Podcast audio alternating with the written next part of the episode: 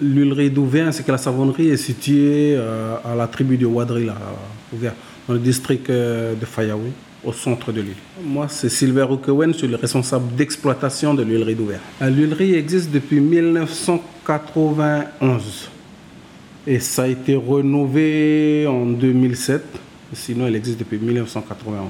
En fait, l'huilerie d'Ouvert, c'est une, une huilerie qui fabrique de l'huile de copra. Faut bien préciser, c'est de l'huile de copra.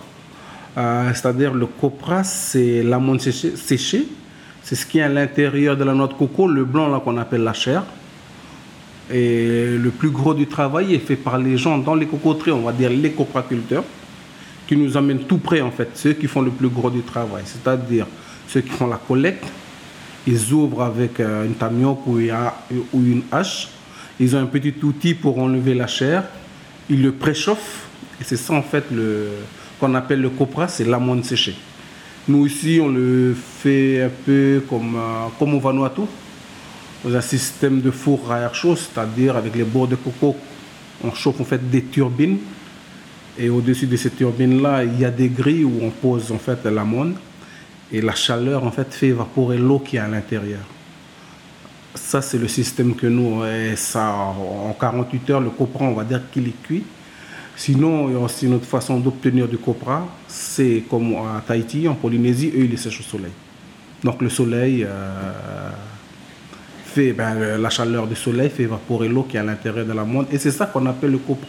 Et avec ça, avec le copra, on produit de l'huile de coco, c'est-à-dire qu'on a une presse, on a d'abord un système de vis sans fin, c'est le process, c'est le début du process de fabrication. C'est-à-dire qu'on a d'abord une table de tri, c'est pour enlever les bois cailloux qu'il peut y avoir encore dans les sacs. Après, le copra, il est coupé, broyé, chauffé à 90 degrés, et c'est seulement après 90 degrés, qui ressort en fait du chauffoir, qu'il est pressé. Et il est pressé, c'est au niveau de la presse en fait qu'on récupère l'huile de coco. Et les déchets, l'huile de coco, en fait, on a une presse avec un rendement de 50%. C'est-à-dire qu'il nous faut 2 kg de copra pour faire un litre d'huile. Et nous, on récupère l'huile qui est filtrée et stockée directement dans des cuves. Et les déchets, ils ressortent au bout. Et ça, on s'en sert pour l'alimentation animale, qu'on appelle du tourteau. Et on s'en sert pour l'alimentation animale, tout ce qui est porc, poule. Donc rien n'est jeté, en fait. La savonnerie récupère l'huile, c'est la matière première pour faire, de fabriquer du savon. Et nous, 90% de notre production d'huile reste sur UVA, 90%, c'est-à-dire 60% qui vont à la centrale d'Enercal.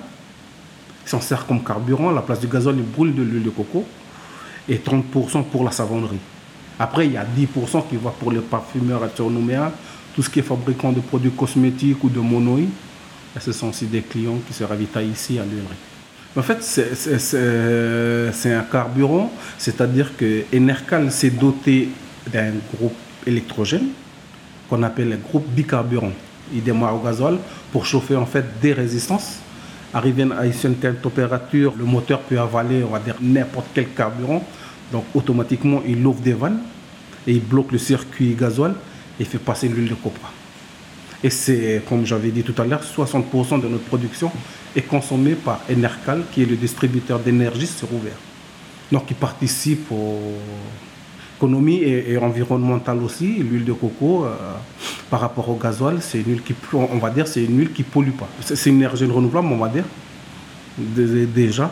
Donc je pense que voilà, c'est pour ça qu'Enercal, avec nos institutions, ont mis le paquet euh, au tout début, parce que ça, je ne vais pas dire que c'est récent, ça a été réfléchi déjà depuis 1996. Euh, là, il n'y a, pas eu beaucoup de production à cause de la Nina, comme vous voyez, il y a déjà la pluie. Donc les gens, pour aller dans les cocoteries avec le vent, avec la pluie, c'est déjà difficile pour, euh, pour, accéder aux cocoteries. Donc du coup, et nous aussi au niveau de l'usine, c'est-à-dire qu'on ne conseille pas aux gens de nous amener du copra mouillé en fait. Il faut que le copra soit bien sec parce qu'en fait ici, euh, au niveau du stockage, en fait, l'humidité peut accélérer la moisissure de la matière première. Donc pour nous, euh, c'est une matière première qui est de mauvaise qualité, donc automatiquement, il y aura une répercussion en fait sur la production d'huile et du tourteau. En fait, le problème d'approvisionnement qu'il y a au niveau de la filière Copra, c'est que nous ici, on ne maîtrise pas l'approvisionnement. Quand je dis ça, je dis que voilà, les gens, c'est eux-mêmes, quand par exemple ils ont un besoin, un besoin euh, au niveau familial, ils ont un travail coutumier, culturel, donc c'est eux qui vont qui nous amènent au COPRA. Il y a quand même un contrôle en amont, c'est-à-dire qu'il y a un expert qui passe sur les, sur les fours pour voir si le COPRA il est bon à être itégré ici en fait. Et il délivre un bon d'expertise au producteur. Que nous ici, on prend seulement le producteur qui a été, enfin le, COPRA qui a été expertisé. Le COPRA qui n'est pas expertisé, on le refoule. Euh, ce qu'il faut savoir, c'est qu'à l'époque, enfin avant les années 90, la seule huilerie de la Nouvelle-Calédonie était sur le moteur pool à Lonsvata. C'était l'usine de la SCTO. Donc toute la Nouvelle-Calédonie produisait du copra et acheminait en fait à, à, à Nouméa, on va dire. Et en 1991, les gens ils ont demandé que, ont demandé que l'huilerie soit transférée ici. Pourquoi? Et chiffre à l'appui, parce que dans les années 80, on va dire plus, presque 50% de la production en fait de copra qui arrivait à l'usine euh, de Motorpool ben, venait d'Ouvert. Donc du coup, euh, les gens d'Ouvert ont demandé pour que l'huilerie soit ici. Donc l'huilerie a été transférée ici en 1991. Et la savonnerie est toujours restée là-bas sur, sur Nouméa. Donc l'huile qui était fabriquée sur Ouvert, toute l'huile était acheminée à Nouméa pour la fabrication du savon. Et en 2001, la savonnerie a fermé pour être transférée ici pour qu'on pour maîtrise en fait le, toute la filière euh, cocotier, on va dire. Euh, au niveau de la savonnerie, tous les savons sont vendus par des grossistes sur Nouméa qui ont, ils ont conventionné avec des grossistes. Tous les savons sont envoyés à Nouméa et c'est c'est les grossistes en fait qui font la commercialisation en fait sur tous les territoires. Ok, bah, je vous remercie beaucoup en tout cas, monsieur. c'est moi qui vous remercie. Ça fait un, beau, un beau, petit reportage pour, euh, pour mes élèves.